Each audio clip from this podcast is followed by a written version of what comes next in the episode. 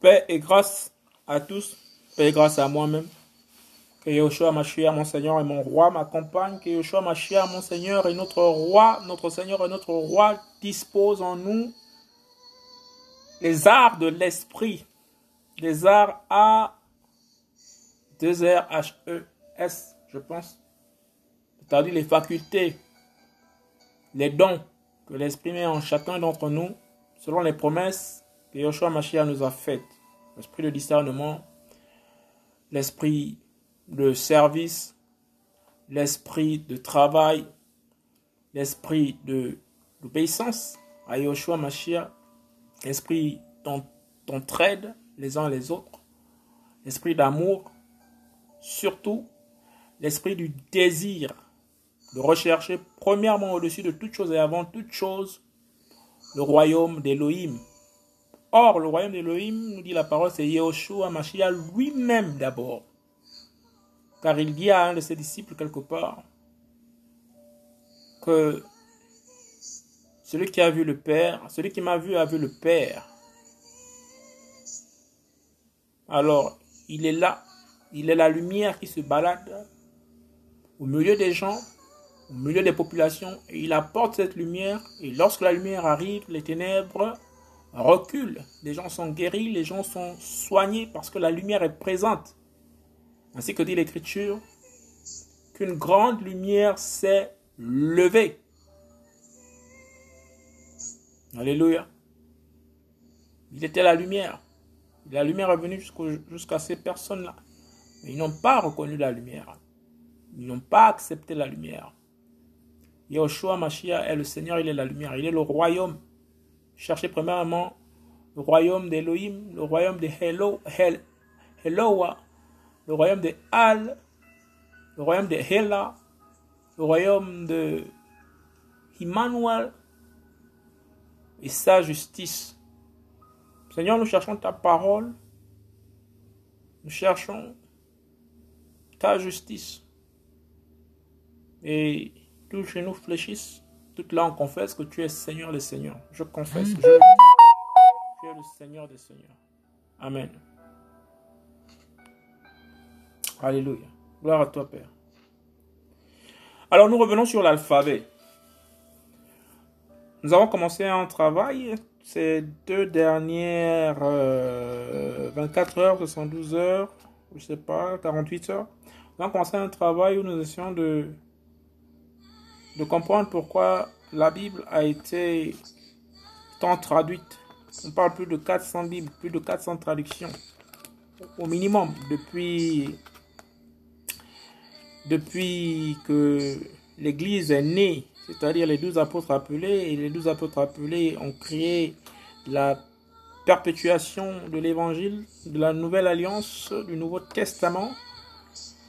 Et ce testament s'est répandu et des auteurs se sont succédés les uns les autres. Mais le malin est venu s'aimer livrer comme dit la parole. Parce que Jésus-Christ a bien dit, Yahushua Mashiach a bien dit que laisser l'ivraie et le blé croître ensemble. Que lorsque les moissonneurs viendront pour moissonner le champ, il dira arracher d'abord euh, arrachez le blé, puis ensuite livrez et mettez l'ivraie, euh, arrangez l'ivraie en, en, paille, c'est-à-dire attachez-la et mettez-la dans un feu qui ne s'éteint point. Nous savons que pendant que nous sommes là, nous les voyons à chaque évidence, chaque jour, ce qui se passe dans ce monde, dans les églises, dites des églises de, de, de, réveil, dans les églises dites des églises réformées, dans des, des temples, dans les religions, les régions sont de plus en plus paganisées. Il y a des personnes effectivement qui sont captives, complètement embrigadées. Je remercie encore euh, le frère qui a encore suscité dans une de ces vidéos que je regardais tout à l'heure, où par l'esprit, conduit par l'esprit, il dit ceci, que les églises d'à présent, les religions d'à présent, les bâtiments d'église qui nous servent de bâtiments d'église parce que l'homme oublie d'avoir la base que lui-même est le temple, le véritable temple, la véritable, la première église, c'est d'abord le corps humain. C'est d'abord le corps humain. Or, qu'est-ce qui s'est passé? Il démontre à suffisance que voici ce que l'Esprit dit aux enfants du réveil, du temps de la fin. que les églises d'à présent, les bâtiments comme on les appelle, les quatre murs avec euh, tout ce que l'on voit d'organiser, que ce soit les cathédrales ou les, églises réformées, les églises de réveil, ressemblent à des sépulcres. Voilà, les églises sont comparées à des sépulcres. Ou à l'intérieur d'un sépulcre, qu'est-ce qu'on y trouve? On y trouve des ossements de mort, des personnes mortes, deux fois mortes. Alléluia. Qui reçoivent un enseignement erroné. C'est ainsi que les églises sont comparées. Qu'est-ce qui se passe? Il y a des femmes qui courent vers le sépulcre. Alléluia. Comme des gens cherchent Jésus-Christ de Nazareth, cherchent Yahushua Mashiach et ils courent vers le sépulcre. Ils courent tous vers le sépulcre. Et comme ces femmes, comme ces âmes, Alléluia, parce que l'homme représente l'esprit et la femme représente l'homme de manière imagée, selon les paraboles, parce que les prophètes, généralement dans les Écritures, ils parlent toujours en termes imagés, en termes prophétiques, en termes euh, de, de, paraboles, pour faire comprendre des messages. Mais Jésus-Christ est venu pour bien nous donner l'esprit qui éclaire et qui déifie l'esprit de discernement. Alors les âmes, les âmes des hommes, les âmes des femmes, les âmes des sœurs et les âmes des frères cherchent toujours le Christ, c'est-à-dire qu'ils sortent de leur corps, ils sortent du temple de la rencontre avec Yoshua Mashiach pour se laisser guider par leur sens, par leur âme. L'âme est le siège des émotions. Courir après un lieu de culte, après un endroit où nous pouvons nous rassembler. L'Éternel n'a pas défendu le rassemblement des frères structuré mais il allait chercher premièrement le royaume des cieux. Alors dans cette image, les âmes courent, notamment dans la version où Marthe va jusqu'au sépulcre, parce que ce sont les femmes qui sont restées au pied de la croix, pour regarder là où on devait enterrer, là où on devait mettre Yoshua Mashiach, notre Seigneur et notre Roi, qui était mort sur la croix. Ils l'ont mis dans un sépulcre, et le sépulcre aujourd'hui qui correspond à l'église. Effectivement, c'est dans ce sépulcre-là, acheté à coup d'argent. La parole est tellement forte et tellement évidente. J'aime quand le Seigneur me met à l'esprit comme ça d'expliquer des choses selon qu'il me guide, qu'il me, me permette que les idées viennent comme ça et s'enchaînent. Merci Seigneur pour ta parole. Merci. J'avais du mal souvent à décerner. Je me disais, bon, il fallait forcément répéter les versets bibliques les uns après les autres pour pouvoir parler dans la vérité. Mais je n'ai pas la fonction de retenir les versets, les, chapitres et puis ensuite, boum, boum, boum. Je, parle vraiment de manière assez libre dans le Seigneur parce que le Seigneur nous appelle dans la liberté. Voici ce que le Seigneur me met à cœur. Cette image qui arrive. Ce, ce, ce roc, ce rocher, ce sépulcre tout neuf ce sépulcre tout neuf, comme cette église toute neuve, a été fait à coup d'argent, programmé par les autorités, signé par les autorités.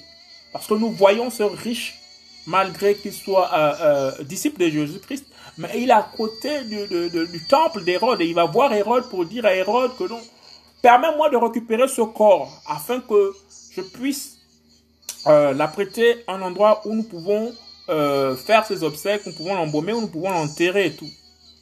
Il va acheter cet endroit, il va préparer un sépulcre tout neuf. Vous vous souvenez de cet homme? Cet homme va se rapprocher de Hérode et Hérode va le lui accorder de récupérer le corps. Alors, c'est comme à présent, avant de construire un, un temple, une église, on va, on fait des prêts, on amasse énormément d'argent et ensuite on construit ce joli bâtiment. Ce joli bâtiment où malheureusement le Seigneur, pour à certains endroits, pas tous, il n'est presque souvent pas là. Parce que d'abord, dans un premier temps, il veut habiter le cœur des hommes et non le cœur des briques. Alléluia, il ne veut pas habiter dans Babylone. Parce que Babylone a dit, faisons-nous cuire des briques au feu et élevons ces briques jusqu'à ce qu'ils atteignent le ciel et nous serons comme des dieux et nous nous ferons comme des dieux. Effectivement, dans ces églises, dans ces bâtiments faits de mains d'hommes, l'Éternel déclare dans sa parole qu'il n'habite pas dans des lieux, dans des, édifices qui sont faits, qui sont construits à la base du sentiment humain, à la base de l'idée humaine. Quel temple me bâtirez-vous?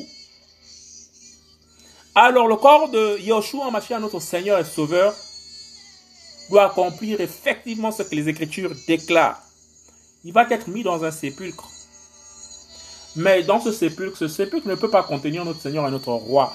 C'était par rapport à la prophétie. Il fallait que le Seigneur aille jusque dans le centre de la terre, comme dit l'Écriture. Dans le centre de la terre. Pour aller récupérer ce qui avait été incrédule autrefois au temps de Noé, lorsque seulement huit personnes furent sauvées pendant le temps du déluge. Pour les faire sortir de la captivité. Pour les faire sortir de l'ombre du séjour des morts, pour les faire sortir du Sheol, pour les faire sortir des griffes de l'enfer, récupérer les clés de la mort et les clés du séjour des morts. C'est dans le cœur de la terre que cela se trouve, c'est ainsi que les Écritures le confirment. Que ces endroits sont dans le cœur de la terre. Alléluia. Revenons. Il va faire, euh, selon les termes hébraïques,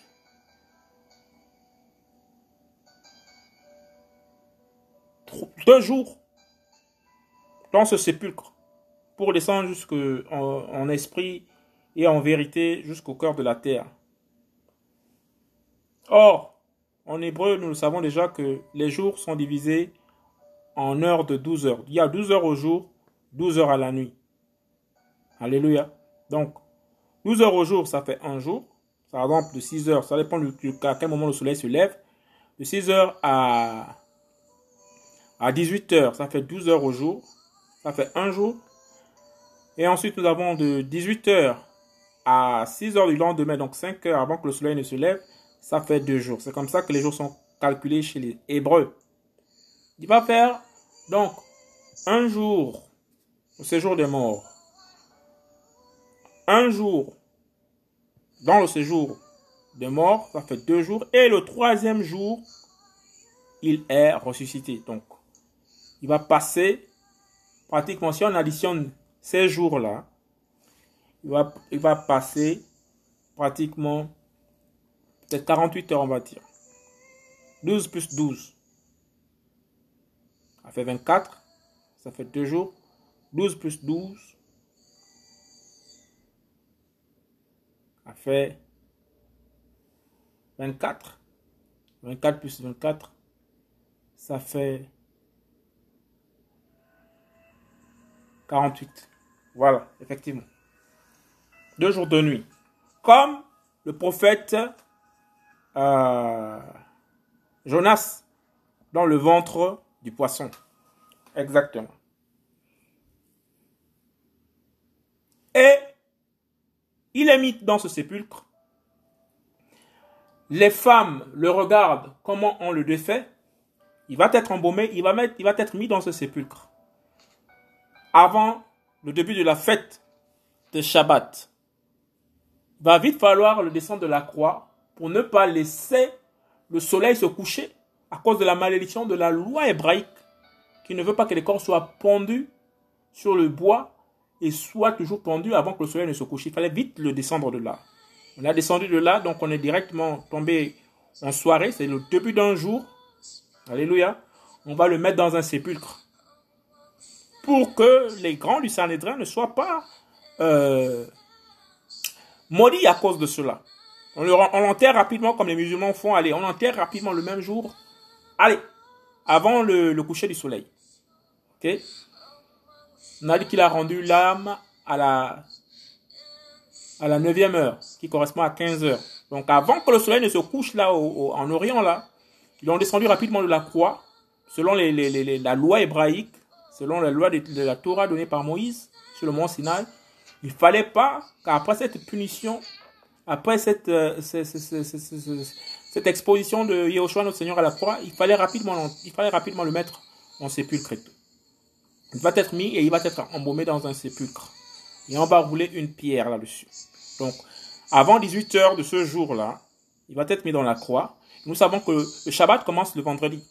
Donc, nous supposons que la scène de la crucifixion se passe le jeudi. Voilà. Il vient le chercher dans la nuit du jeudi matin, donc autour de 2 heures du matin, 3 heures du matin, je ne sais pas exactement. Mais il dit dans sa parole que c'est ici l'heure du diable. Dit voici qui arrive. Levez-vous. Après sa prière. Et ensuite, ils vont venir avec des bâtons dans la nuit pour pouvoir l'enlever. Et ils ne vont pas le reconnaître, mais seul Judas, qui est la proximité immédiate de tous les disciples et qui connaît, Judas va rechercher parmi les frères et il va retrouver le Seigneur et il va le faire un baiser parce qu'il fait noir. Ils sont dans l'obscurité la plus absolue, ils sont dans, éclairés par les lampes et autres. C'est ainsi que le Seigneur va lui dire, c'est ici ton heure. Voilà, vous êtes venus comme des brigands avec des bâtons et des, et, et, des armes, des lances pour venir après moi. Or que j'étais avec vous tous les jours dans le temple. Alors, ils vont le traîner toute la nuit pour l'emmener au Sanhédrin, pour le faire battre au Sanhédrin. Ensuite, chez les Romains, le jour va se lever là-bas et le coq va chanter. Effectivement, toute la journée, depuis la nuit. Donc, un jour va se coucher, le matin va se lever, c'est le début d'un autre jour. Alléluia. Donc, toute la journée de jeudi, le sabbat, chez le peuple hébreu, le sabbat commence le vendredi au coucher du soleil. Ils vont le crucifier le jeudi. Après l'avoir humilié, après l'avoir frappé, ils vont l'emmener, ils vont le crucifier. Ils vont le pendre à un bois. Et en le pendant à ce bois, il va rester de la neuvième heure jusqu'à la, pardon, il va rester de la dixième heure jusqu'à la neuvième heure. Il va rendre la, il va rendre l'âme, il va rendre le souffle à l'éternel à la, neuvième heure, qui correspond à 15 heures. Alléluia. Jésus-Christ meurt à 15 heures. Nous sommes le jeudi. Il faut vite descendre parce que le Shabbat, la fête, va commencer, doit commencer.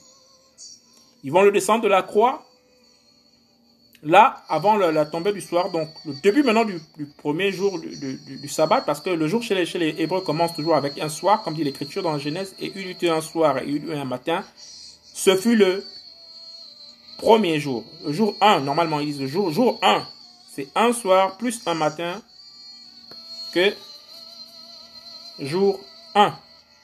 Un soir, un matin. Jour 1. Ok. Ils, vont le mettre dans le sépulcre. Alléluia. Ils vont le mettre dans le sépulcre. Donc le jour 1, c'est-à-dire à partir de 18h du vendredi, euh, du jeudi, 18h de la même journée où il a été crucifié, jusqu'au au samedi matin. Au samedi matin, donc lorsque les ombres commencent à fuir, nous sommes samedi matin, il est dans il est dans le sépulcre. Ok, le vendredi. Donc le vendredi soir à 18h. Ça passe 18h, 19h, 20h, 21h, 22h, etc. Ça fait 12 heures au jour jusqu'au de 5 h du matin. Le soleil se lève. Nous sommes samedi, le soleil se lève. Il a déjà fait un jour dans le, dans le milieu de la terre. Et ensuite, le jour passe. Ok? Le jour se lève, le soleil se lève. Et la, journée de jusqu'à 18h, la journée de samedi passe. Ça fait deux jours. Parce qu'il y a 24 heures au jour. 24 heures, euh, pardon, 12 heures au jour, 12 heures à la nuit. Et il va être ressuscité dans la journée de samedi. Il ne sera plus dans le sépulcre. Et lorsque les sœurs arrivent en courant au sépulcre, ils cherchent, revenons dans ce que nous disions, ils cherchent à voir le Seigneur. Ils cherchent à enlever la porte. Ils cherchent à rouler la porte. Il y a des explications plus plausibles pour, bien identifier les jours en hébreu. Certainement que je, je, m'en mêle un peu, mais vous comprenez exactement les sens. Avec les recherches, vous trouverez. Alors, les églises, les bâtiments, nous cherchons et nous courons après les hommes. Or, on doit chercher premièrement le royaume. Bien. Les disciples qui accompagnaient Jésus-Christ de Nazareth, celui qui était grand, puissant en œuvre, Ils savent où on a mis le Seigneur. Puisqu'ils sont allés regarder où on mettait leur Seigneur. Ils ont laissé la fête parce que c'est le sabbat et le sabbat, on ne fait aucune œuvre. Tout le monde doit rester en repos. La fête est passée. Alléluia. Alors la fête passe. Ben, il va bien falloir aller regarder le Seigneur. Ces femmes-là vont courir. Mais les, hommes sont restés parce qu'ils avaient peur des Hébreux. Et la, et, la, pierre et le sépulcre étaient surveillés par euh, des, officiers romains. Alléluia. Et lorsqu'elles arrivent, elles trouvent, effectivement, vous connaissez exactement l'historique, elles trouvent la grande pierre a été ôtée. L'église est ouverte. Elles rentrent dans cet environnement et elle voit quelqu'un à qui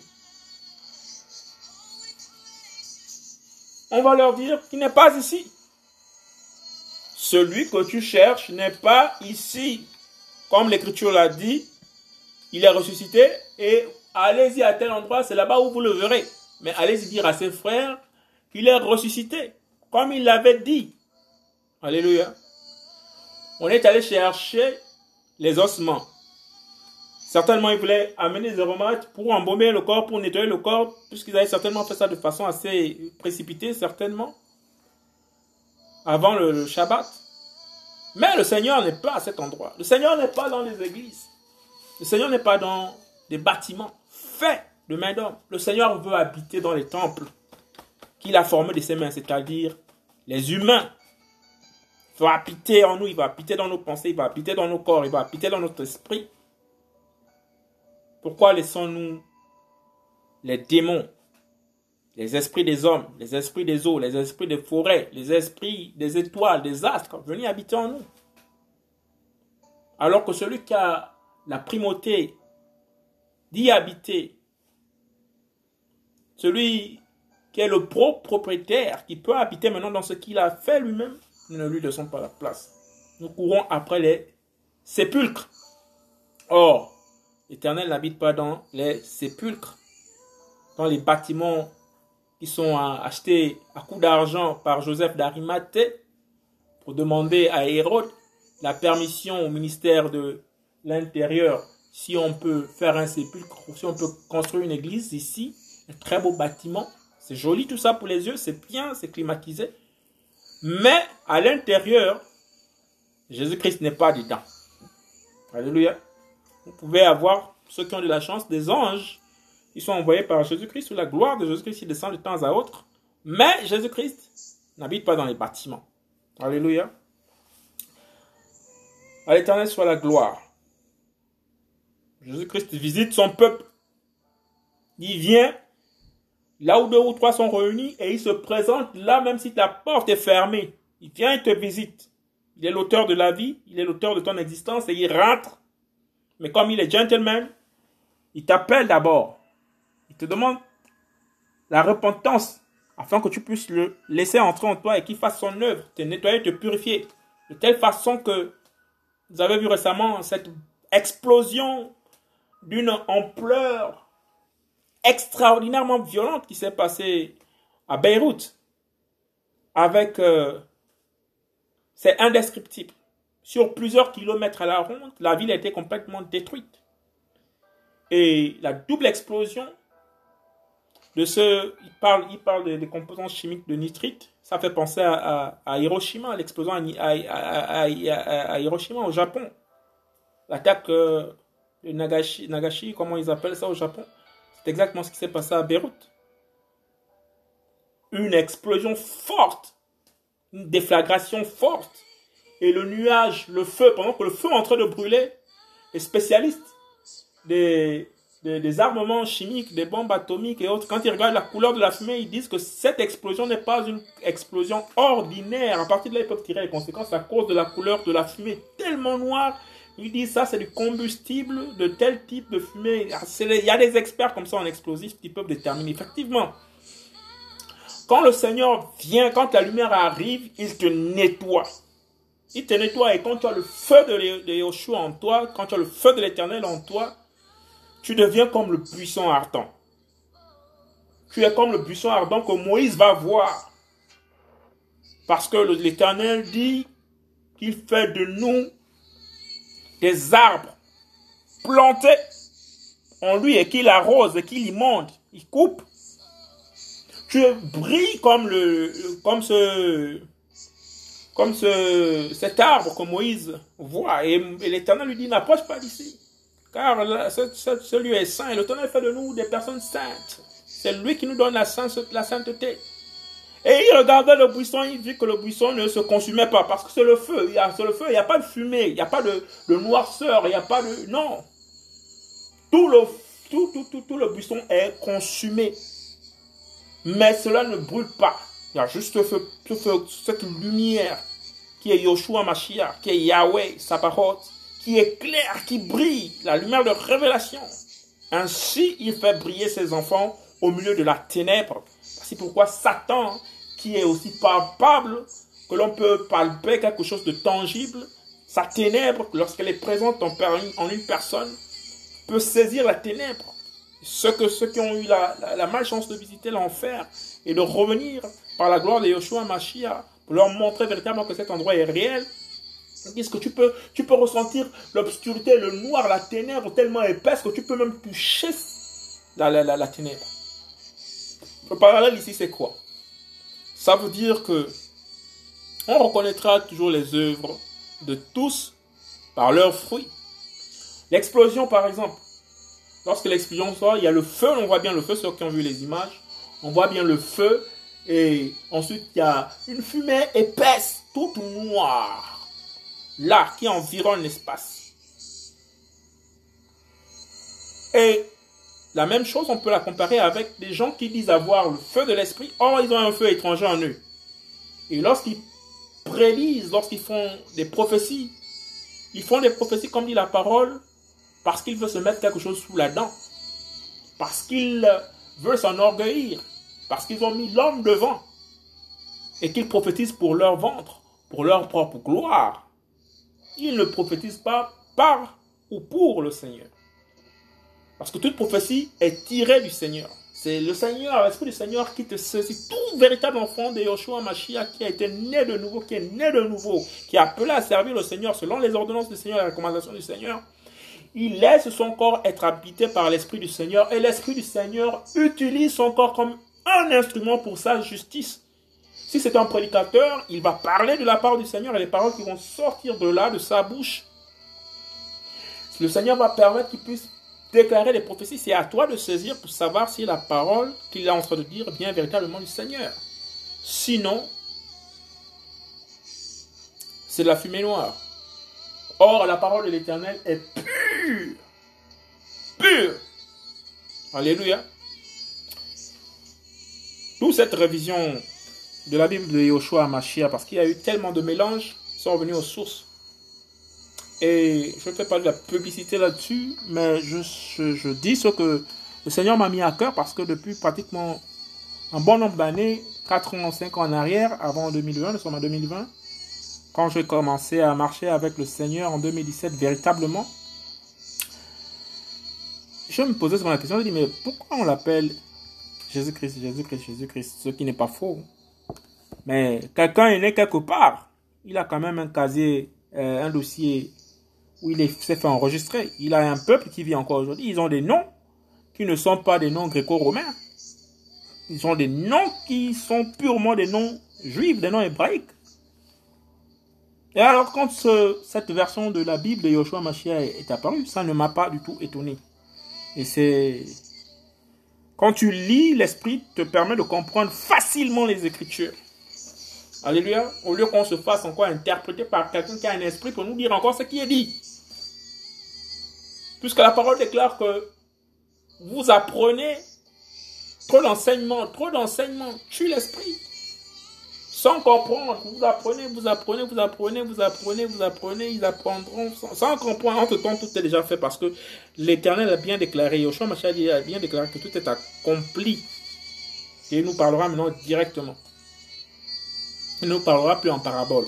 Mais les gens ont mis des structures de, de la sémantique, de la traduction, etc., etc., selon ce qu'ils ont bien voulu faire. Alors, ici, nous sommes à l'alphabet. Nous allons reprendre, l'alphabet. Les trois alphabets, donc les deux alphabets mythiques qui ont servi à la traduction de ces Bibles. Sinon, les trois alphabets. Nous avons l'alphabet grec, Nous avons l'alphabet hébraïque et l'alphabet francophone parce que pour la part des francophiles, nous comprenons pourquoi il y a eu autant de changements dans les écritures. Alors voici l'alphabet grec. L'alphabet grec est composé de 24 lettres. L'alphabet euh, francophile, francophone, comme nous la connaissons, l'alphabet française, utilisé par les francophones, c'est 26 lettres. Comme l'alphabet utilisé par les anglais aussi, je pense, c'est 26 lettres. Et l'alphabet hébraïque, c'est 22 lettres. Nous avons fait dans l'étude précédente. Voici l'alphabet hébraïque. Euh, pardon, grec. Gréco-romain. Alpha, bêta, gamma, delta, epsilon, zeta, eta, theta, iota, kappa, lambda, mu, nu, xi, omicron, pi, rho, sigma, tau, epsilon, pi, chi, psi, oméga.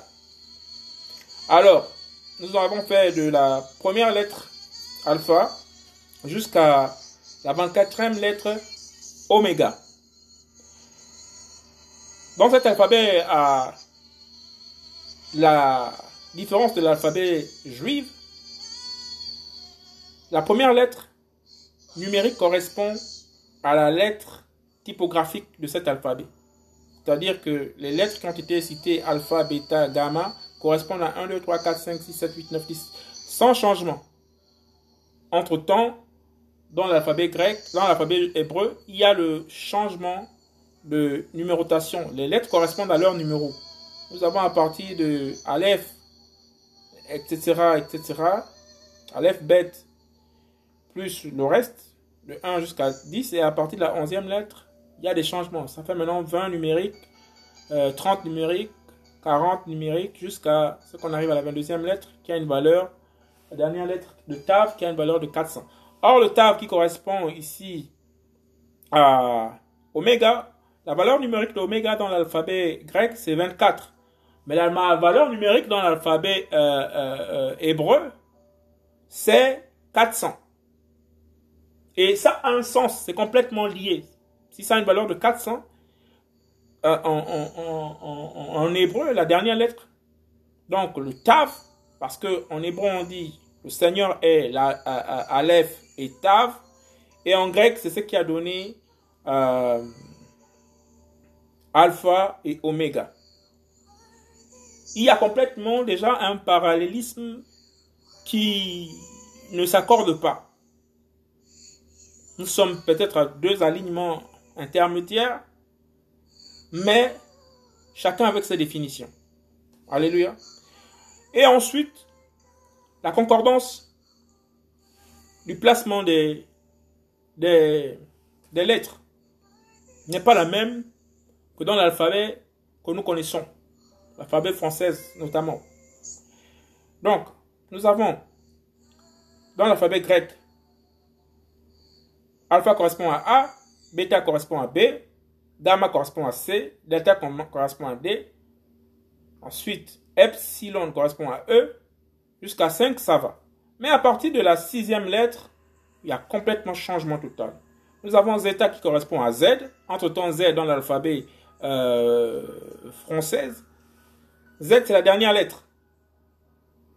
Et ici, dans l'alphabet grec, Z correspond à la sixième lettre. C'est une confusion, un mélange. Chacun sa langue. Alors pourquoi retranscrire du motamotisme et, et, en, en, sa langue maternelle, en, complètement euh, euh, changeant l'ordonnance de la langue originelle. Nous comprenons d'où viennent les erreurs. Alléluia. Alors après, nous avons la septième lettre Z. Nous avons le H, Q, U, K-L-M-N X O P R S T U F C Y W. Ça, c'est la structure typographique de l'alphabet grec. Complètement différente de l'alphabet française complètement différente du texte de l'alphabet original, l'alphabet grec. C'est le point que je voulais relever ici là. Alors l'alphabet hébreu, nous avons déjà fait au cours des diffusions précédentes des explications là-dessus. Nous avons Aleph, Bet, Gimel, Dalet, He, Vav, Zayin, Het, Tet, Yod, Kaf, Lamed, Mem, Nun, Samek, Ayin, Pe, Sad, Kaf, Resh, Shin, Tav. La lettre Tav, la dernière lettre correspond à 400 numérique. Shin, 300. Resh, 200. Kaf, 100. Sad, 90. Pe, 80. Haïn, 70. Samek, 60. Nun, 50. Mem, 40. Lamed, 30. Kaf, 20. Yod, 10. Tet, 9. Het, 8. Zain, 7. Vav, 6. Ne, He, 5. Dalet, 4. Gimel, 3. Bet, 2. Et Aleph, numéro 1. Car il est le premier et il est le dernier. Aleph, c'est le premier, c'est la première lettre. Et il est le Tav, qui a la valeur numérique de 400. Certainement, qui vient libérer, après 400 années d'esclavage, le peuple d'Israël. Le Seigneur est magnifique. Amen. Béni soit le Seigneur pour sa parole. Nous comprenons pourquoi il y a des révisions qui ont été faites de la Bible et pourquoi il y a plus de 400, plus de 400 révisions bibliques à chacun étant l'auteur de sa propre révision. C'est-à-dire qu'un Anglais va se lever, il va se donner la version King James, traduite à une année de ce siècle. Un autre va se lever, il va donner la version Gédéon, traduite à cette année de ce siècle. Un autre va se lever, il va se donner la traduction Semeur, traduite à cette... Et ainsi de suite, il y a plus de 400, 400 révisions comme ça. Alors, vers les derniers temps, je répondrai de mon esprit sur toute chair. Et vous connaîtrez mon nom. Mon peuple me connaîtra, il m'appellera par mon nom. Nous sommes dans les derniers temps. S'il y a des révisions comme ça qui se font, que l'Esprit vous permette d'examiner, de regarder. Et si vous avez l'Esprit de Christ en vous, l'Esprit de Christ vous convaincra de ce qui est bon, de ce qui n'est pas bon. Nous ne condamnons pas toutes les versions, mais nous savons que l'Esprit de l'Éternel nous dit que ne méprisez pas les prophéties, mais examinez. Ce qui est bon, on prend. Ce qui semble assez inquiétant ou qui perturbe notre esprit. Mais il y a une lettre de l'esprit qui est en nous, qui nous dit que le Seigneur, c'est à lui que nous devons aller se confier.